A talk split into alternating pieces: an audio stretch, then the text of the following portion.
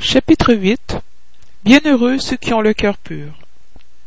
Laissez venir à moi les petits enfants. Bienheureux ceux qui ont le cœur pur, parce qu'ils verront Dieu. Saint Matthieu, chapitre 5, verset 8. Alors on lui présenta de petits enfants, afin qu'il les touchât. Et comme ses disciples repoussaient avec des paroles, des paroles rudes ceux qui les lui présentaient, Jésus les voyant s'enfâcha et leur dit Laissez venir à moi les petits enfants, et ne les empêchez point, car le royaume des cieux est pour ceux qui leur ressemblent. Je vous le dis en vérité, quiconque ne recevra point le royaume de Dieu comme un enfant n'y entrera point. Et, les ayant embrassés, il les bénit en leur imposant les mains. Saint Marc, chapitre 10, versets de 13 à 16. La pureté du cœur est inséparable de la simplicité et de l'humilité. Elle exclut toute pensée d'égoïsme et d'orgueil. C'est pourquoi Jésus prend l'enfance pour l'emblème de cette pureté, comme il l'a prise pour celui de l'humilité. Cette comparaison pourrait ne pas sembler juste, si l'on considère que l'esprit de l'enfant peut être très ancien et qu'il apporte en renaissant à la vie corporelle les imperfections dont il ne s'est pas dépouillé dans ses existences précédentes. Un esprit arrivé à la perfection pourrait seul nous donner le type de la vraie pureté. Mais elle est exacte au point de vue de la vie présente, car le petit enfant, n'ayant encore pu manifester aucune tendance perverse, nous offre l'image de l'innocence et de la candeur. Aussi, Jésus ne dit-il point d'une manière absolue que le royaume des dieux est pour eux, mais pour ceux qui leur ressemblent. Puisque l'esprit de l'enfant a déjà vécu, pourquoi ne se montre-t-il pas dès la naissance ce qu'il est? Tout est sage dans les œuvres de Dieu. L'enfant a besoin de soins délicats que la tendresse maternelle peut seule lui rendre, et cette tendresse s'accroît de la faiblesse et de l'ingénuité de l'enfant. Pour une mère, son enfant est toujours un ange et il fallait qu'il en fût ainsi pour captiver sa sollicitude. Elle n'aurait pu avoir avec lui le même abandon si, au lieu de la grâce naïve, elle eût trouvé en lui, sous des traits enfantins, un caractère viril et les idées d'un adulte, et encore moins si elle eût connu son passé. Il fallait, d'ailleurs, que l'activité du principe intelligent fût, proportionnée à la faiblesse du corps, qui n'aurait pu résister à une activité trop grande de l'esprit. Ainsi qu'on le voit chez les sujets trop précoces, c'est pour cela que dès les approches de l'incarnation, l'esprit entrant dans le trouble perd peu à peu la conscience de lui-même. Il est, durant une certaine période, dans une sorte de sommeil pendant lequel toutes ses facultés demeurent à l'état latent. Cet état transitoire est nécessaire pour donner à l'esprit un nouveau point de départ, et lui faire oublier, dans sa nouvelle existence terrestre, les choses qui eussent pu l'entraver. Son passé, cependant, réagit sur lui. Il renaît à la vie, plus grand, plus fort moralement et intellectuellement, soutenu et secondé par l'intuition qu'il conserve de l'expérience acquise. À partir de la naissance, ces idées reprennent graduellement leur essor au fur et à mesure du développement des organes. D'où l'on peut dire que, pendant les premières années, l'esprit est véritablement enfant, parce que les idées qui forment le fond de son caractère sont encore assoupies. Pendant le temps où ses instincts sommeillent, il est plus souple et par cela même plus accessible aux impressions qui peuvent modifier sa nature et le faire progresser, ce qui rend plus facile la tâche imposée aux parents.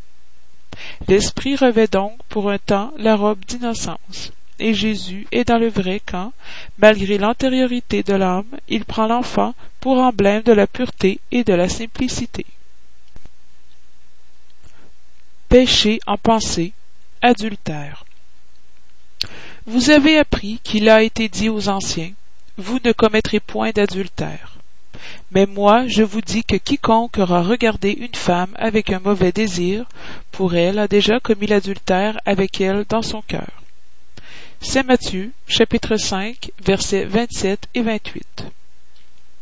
Le mot adultère ne doit point être entendu ici dans le sens exclusif de son acception propre. mais dans un sens plus général. Jésus l'a souvent employé par extension pour désigner le mal, le péché et toute mauvaise pensée quelconque, comme par exemple dans ce passage. Car si quelqu'un rougit de moi et de mes paroles parmi cette race adultère et pécheresse, le Fils de l'homme rougira aussi de lui, lorsqu'il viendra accompagné des saints anges dans la gloire de son Père. C'est Marc chapitre 8 verset 38. La vraie pureté n'est pas seulement dans les actes, elle est aussi dans la pensée. Car celui qui a le cœur pur ne pense même pas au mal. C'est ce qu'a voulu dire Jésus. Il condamne le péché, même en pensée, parce que c'est un signe d'impureté. Ce principe amène naturellement cette question. Subit-on les conséquences d'une mauvaise pensée non suivie d'effet?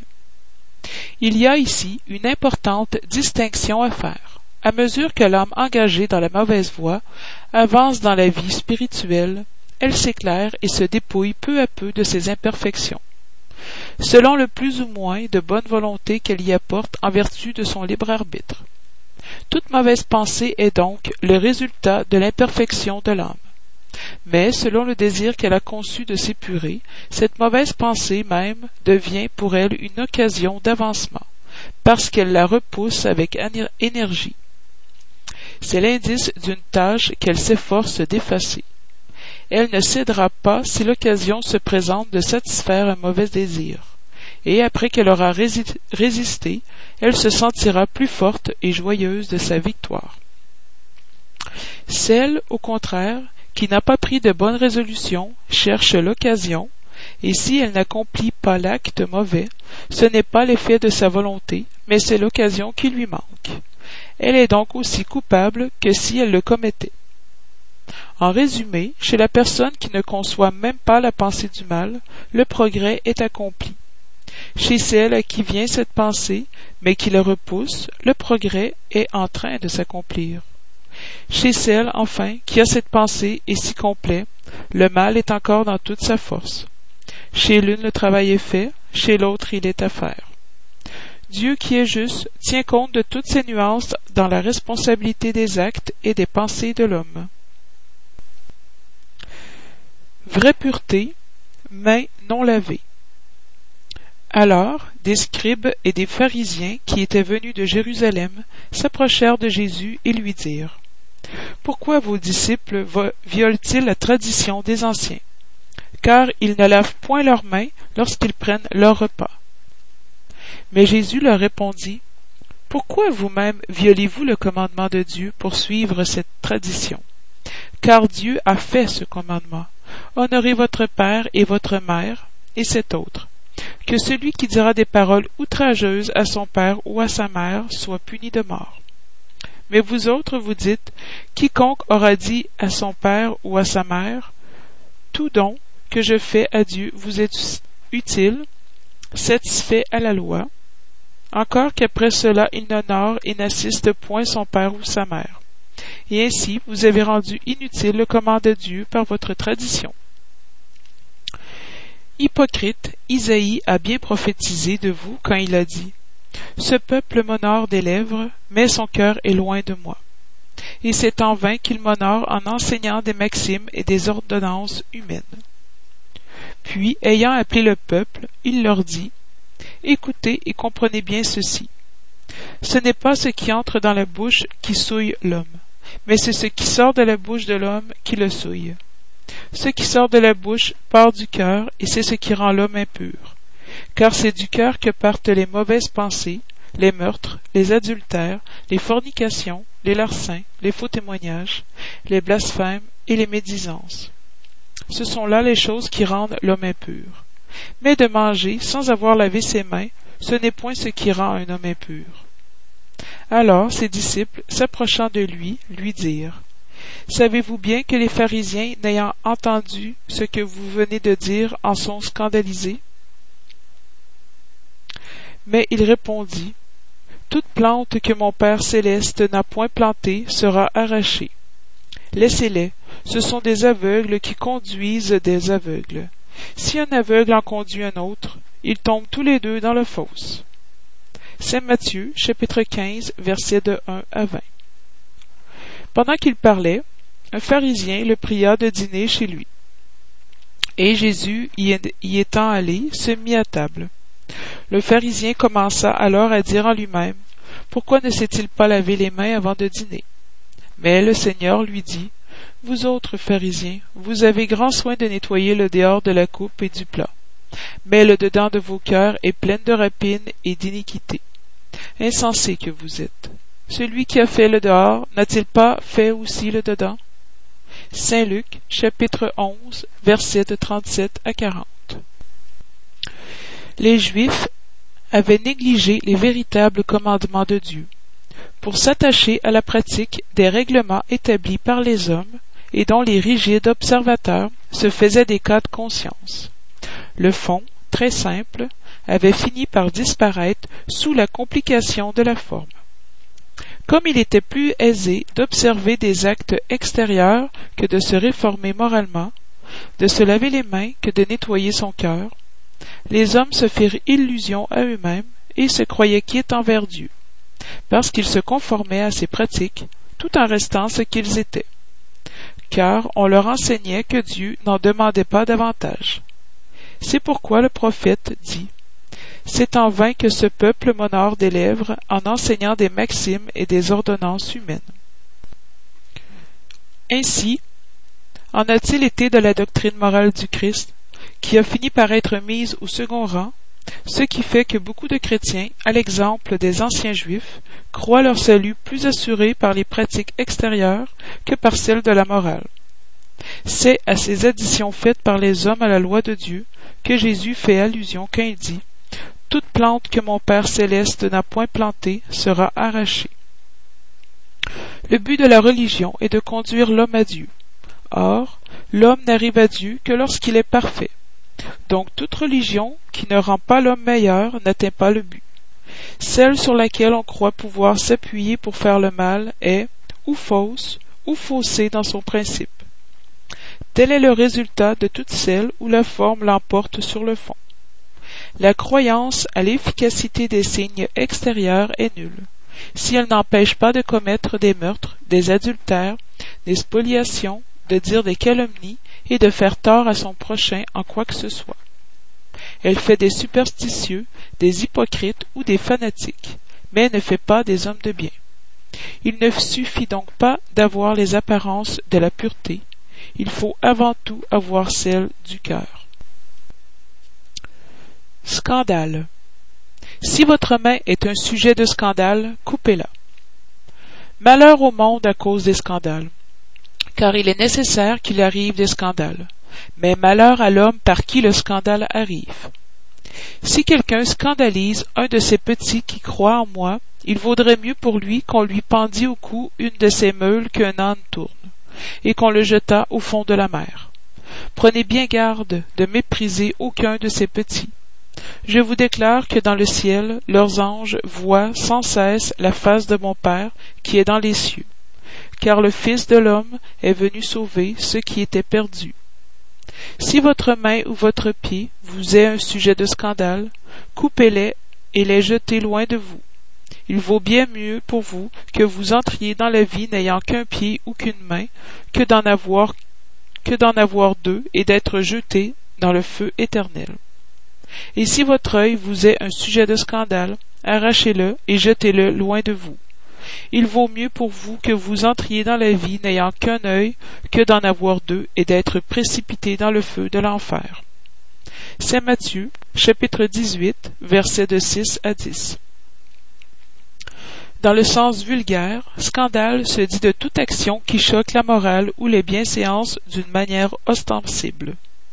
Le scandale n'est pas dans l'action, en elle-même, mais dans le retentissement qu'elle peut avoir. Le mot scandale implique toujours l'idée d'un certain éclat. Beaucoup de personnes se contentent d'éviter le scandale parce que leur orgueil en souffrirait. Leur considération en serait amoindrie parmi les hommes pourvu que, pourvu que leur turpitude soit ignorée, cela leur suffit et leur conscience est un repos. Ce sont, selon les paroles de Jésus, des sépulcres blanchis, à l'extérieur, mais pleins de pourriture à l'intérieur. Des vases nettoyés en dehors, malpropres en dedans. Dans le sens évangélique, l'acception du mot scandale, si fréquemment employé, est beaucoup plus générale, c'est pourquoi on n'en comprend pas l'acception dans certains cas. Ce n'est plus seulement ce qui froisse la conscience d'autrui, c'est tout ce qui est le résultat des vices et des imperfections des hommes, toute réaction mauvaise d'individu à individu, avec ou sans retentissement. Le scandale, dans ce cas, est le résultat effectif du mal moral. Il faut qu'il y ait du scandale dans le monde, a dit Jésus, parce que les hommes, étant imparfaits sur la terre, sont enclins à faire le mal, et que de mauvais arbres donnent de mauvais fruits. Il faut donc entendre par ces paroles que le mal est une conséquence de l'imperfection des hommes, et non qu'il y a pour eux obligation de le faire. Il est nécessaire que le scandale arrive, parce que les hommes, étant en expiation sur la terre, se punissent eux-mêmes par le contact de leurs vices, dont ils sont les premières victimes, et dont ils finissent par comprendre les inconvénients. Lorsqu'ils seront là de souffrir du mal, ils chercheront le remède dans le bien. La réaction de ces vices sert donc à la fois de châtiment pour les uns et d'épreuve pour les autres. C'est ainsi que Dieu fait sortir le bien du mal, que les hommes eux-mêmes utilisent les choses mauvaises ou de rebut. S'il en est ainsi, dira-t-on, le mal est nécessaire et durera toujours, car s'il venait à disparaître, Dieu serait privé d'un puissant moyen de châtier les coupables. Donc il est inutile de chercher à améliorer les hommes. Mais si, s'il n'y avait plus de coupables, il n'y aurait plus besoin de châtiment. Supposons l'humanité transformée en homme de bien, aucun ne cherchera à faire du mal à son prochain, et tous seront heureux parce qu'ils seront bons. Tel est l'état des mondes avancés d'où le mal est exclu. Tel sera celui de la terre quand elle aura suffisamment progressé.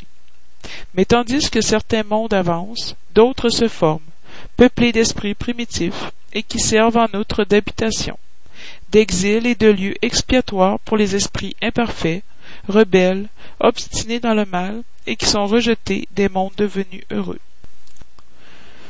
Mais malheur à celui par qui le scandale arrive, c'est-à-dire que le mal, étant toujours le mal, celui qui a servi à son insu d'instrument pour la justice divine, dont les mauvais instincts ont été utilisés, n'en a pas moins fait le mal et doit être puni. C'est ainsi, par exemple, qu'un enfant ingrat est une punition ou une épreuve pour le père qui en souffre, parce que ce père a peut-être été lui-même un mauvais fils qui a fait souffrir son père, et qu'il subit la peine du talion. Mais le fils n'en est pas plus excusable et devra être châtié à son tour dans ses propres enfants ou d'une autre manière. Si votre main vous est une cause de scandale, coupez-la. Figure énergique qu'il serait absurde de prendre à la lettre, et qui signifie simplement qu'il faut détruire en soi toute cause de scandale, c'est-à-dire de mal. Arracher de son cœur tout sentiment impur et tout principe vicieux c'est-à-dire encore qu'il vaudrait mieux pour un homme avoir eu la main coupée que si cette main eût été pour lui l'instrument d'une mauvaise action, être privé de la vue que si ses yeux lui eussent donné de mauvaises pensées. Jésus n'a rien dit d'absurde pour quiconque saisit le sens allégorique et profond de ses paroles, mais beaucoup de choses ne peuvent être comprises sans la clé qu'en donne le spiritisme. Instruction des esprits. Laissez venir à moi les petits enfants. Le Christ a dit, Laissez venir à moi les petits enfants. Ces paroles, profondes dans leur simplicité, n'emportaient pas avec elles le simple appel des enfants, mais celui des âmes qui gravitent dans les cercles inférieurs où le malheur ignore l'espérance. Jésus appelait à lui l'enfance intellectuelle de la créature formée, les faibles, les esclaves, les vicieux il ne pouvait rien enseigner à l'enfance physique, engagée dans la matière, soumise au joug de l'instinct, et n'appartenant pas encore à l'ordre supérieur de la raison et de la volonté qui s'exerce autour d'elle et pour elle. Jésus voulait que les hommes vinssent à lui avec la confiance de ces petits êtres aux pas chancelants, dont l'appel lui conquérait le cœur des femmes qui sont toutes mères. Il soumettait ainsi les âmes à sa tendre et mystérieuse autorité. Il fut le flambeau qui éclaire les ténèbres, le clairon matinal qui sonne le réveil. Il fut l'initiateur du spiritisme qui doit à son tour appeler à lui, non les petits enfants, mais les hommes de bonne volonté. L'action virile est engagée. Il ne s'agit plus de croire instinctivement et d'obéir machinalement. Il faut que l'homme suive la loi intelligente qui lui révèle son universalité. Mes bien-aimés, voici le temps où les erreurs expliquées seront des vérités. Nous vous enseignerons le sens exact des paraboles et nous vous montrerons la corrélation puissante qui relie ce qui a été et ce qui est. Je vous dis en vérité, la manifestation spirite grandit à l'horizon, et voici son envoyé qui va resplendir comme le soleil sur la cime des monts. Jean, l'évangéliste, Paris, 1863. Laissez venir à moi les petits enfants, car je possède le lait qui fortifie les faibles. Laissez venir à moi ceux qui, craintifs et débiles, ont besoin d'appui et de consolation. Laissez venir à moi les ignorants pour que je les éclaire. Laissez venir à moi tous ceux qui souffrent, la multitude des affligés et des malheureux. Je leur enseignerai le grand remède pour adoucir les maux de la vie. Je leur donnerai le secret de guérir leurs blessures. Quel est-il, mes amis, ce baume souverain, possédant la vertu par excellence, ce baume qui s'applique sur toutes les plaies du cœur et les ferme? C'est l'amour, c'est la charité. Si vous avez ce feu divin, que craindrez-vous? Vous direz à tous les instants de votre vie, Mon Père, que votre volonté soit faite et non la mienne. S'il vous plaît de m'éprouver par la douleur et les tribulations, soyez béni, car c'est pour mon bien, je le sais, que votre main s'appessentit sur moi. S'il vous convient, Seigneur, d'avoir pitié de votre faible créature, si vous donnez à son cœur les joies permises, soyez encore béni, mais faites que l'amour divin ne s'endorme pas dans, dans son âme, et que sans cesse elle fasse monter à vos pieds la voix de sa reconnaissance. Si vous avez l'amour, vous aurez tout ce qui est à désirer sur votre terre. Vous posséderez la perle par excellence que ni les événements, ni les méchancetés de ceux qui vous haïssent et vous persécutent ne pourront vous ravir. Si vous avez l'amour, vous aurez placé vos trésors là où les vers et la rouille ne peuvent les atteindre, et vous verrez s'effacer insensiblement de votre âme tout ce qui peut en souiller la pureté.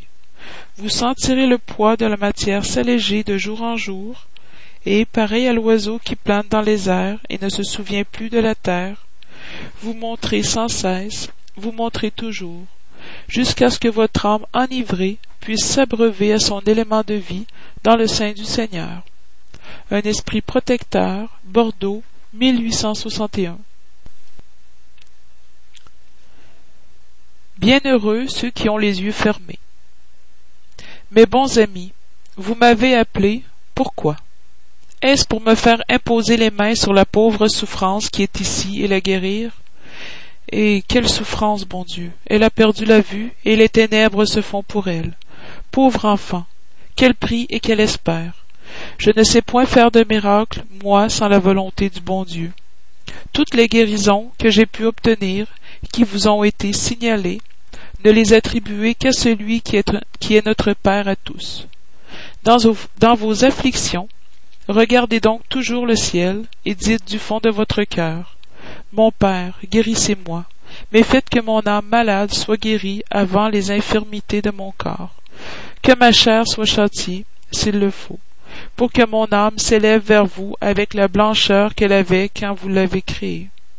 Après cette prière, mes bons amis, que le bon Dieu entendra toujours, la force et le courage vous seront donnés et peut-être aussi cette guérison que vous n'aurez demandée que craintivement en récompense de votre abnégation. Mais puisque je suis ici, dans une assemblée où il s'agit avant tout d'études, je vous dirai que ceux qui sont privés de la vue devraient se considérer comme les bienheureux de l'expiation. Rappelez-vous que Christ a dit qu'il fallait arracher votre œil s'il était mauvais, et qu'il valait mieux qu'il fût jeté au feu que d'être la cause de votre damnation. Hélas, combien en est-il sur votre terre qui maudiront un jour dans les ténèbres d'avoir vu la lumière? Oh oui, qu'ils sont heureux ceux-là, qui, dans l'expiation, sont frappés par la vue. Leur œil ne sera point un sujet de scandale et de chute. Ils peuvent vivre tout entier de la vie des âmes. Ils peuvent voir plus, plus que vous qui voyez clair. Quand Dieu me permet d'aller ouvrir la paupière à quelqu'un de ces pauvres souffrants et de lui rendre la lumière, je me dis, cher homme, pourquoi ne connais-tu point tous les délices de l'esprit qui vit de contemplation et d'amour? Tu ne demanderais pas à voir des images moins pures et moins suaves que celles qui t'est donné d'entrevoir dans ta cécité. Oh oui, bienheureux, l'aveugle qui veut vivre avec Dieu, plus heureux que vous qui êtes ici, il sent le bonheur, il le touche, il voit les âmes et peut s'élancer avec elles dans les sphères spirites que les prédestinés de votre terre même ne voient point. L'œil ouvert est toujours prêt à faire faillir l'âme. L'œil fermé, au contraire, est toujours prêt à la faire monter à Dieu. Croyez-moi bien, mes bons et chers amis, l'aveuglement des yeux est souvent la véritable lumière du cœur, tandis que la vue, c'est souvent l'ange ténébreux qui conduit à la mort. Et maintenant, quelques mots pour toi, ma, pauvre souffrante, espère et prends courage. Si je te disais, mon enfant, tes yeux vont s'ouvrir comme tu serais joyeuse, et qui sait si cette joie ne te, ne te perdrait pas. Aie confiance dans le bon Dieu qui a fait le bonheur et permis la tristesse. Je ferai tout ce qu'il me sera permis pour toi, mais à ton tour, prie et surtout songe à tout ce que je viens de te dire. Avant que je m'éloigne, vous tous qui êtes ici, recevez ma bénédiction. Viennet, curé d'Ars, Paris, 1863. Remarque. Lorsqu'une affliction n'est pas une suite des actes de la vie présente, il faut en chercher la cause dans une vie antérieure. Ce que l'on appelle les caprices du sort ne sont autre chose que les effets de la justice de Dieu. Dieu n'inflige point de punition arbitraire, il veut qu'entre la faute et la peine il y ait toujours corrélation. Si dans sa bonté il a jeté un voile sur nos actes passés, il nous met cependant sur la voie en disant Qui a tué par l'épée périra par l'épée. Paroles qui peuvent se traduire ainsi On est toujours puni par où on l'a péché. Si donc quelqu'un est affligé par la perte de la vue, c'est que la vue a été pour lui une cause de chute. Peut-être aussi a-t-il été cause de la perte de la vue chez un autre. Peut-être quelqu'un est-il devenu aveugle par l'excès du travail qui lui a imposé, ou par suite de mauvais traitements, de manque de soins, etc. Et alors il subit la peine du talion. Lui-même, dans son repentir, a pu choisir cette expiation, s'appliquant cette parole de Jésus. Si votre œil vous est un sujet de scandale, arrachez-le.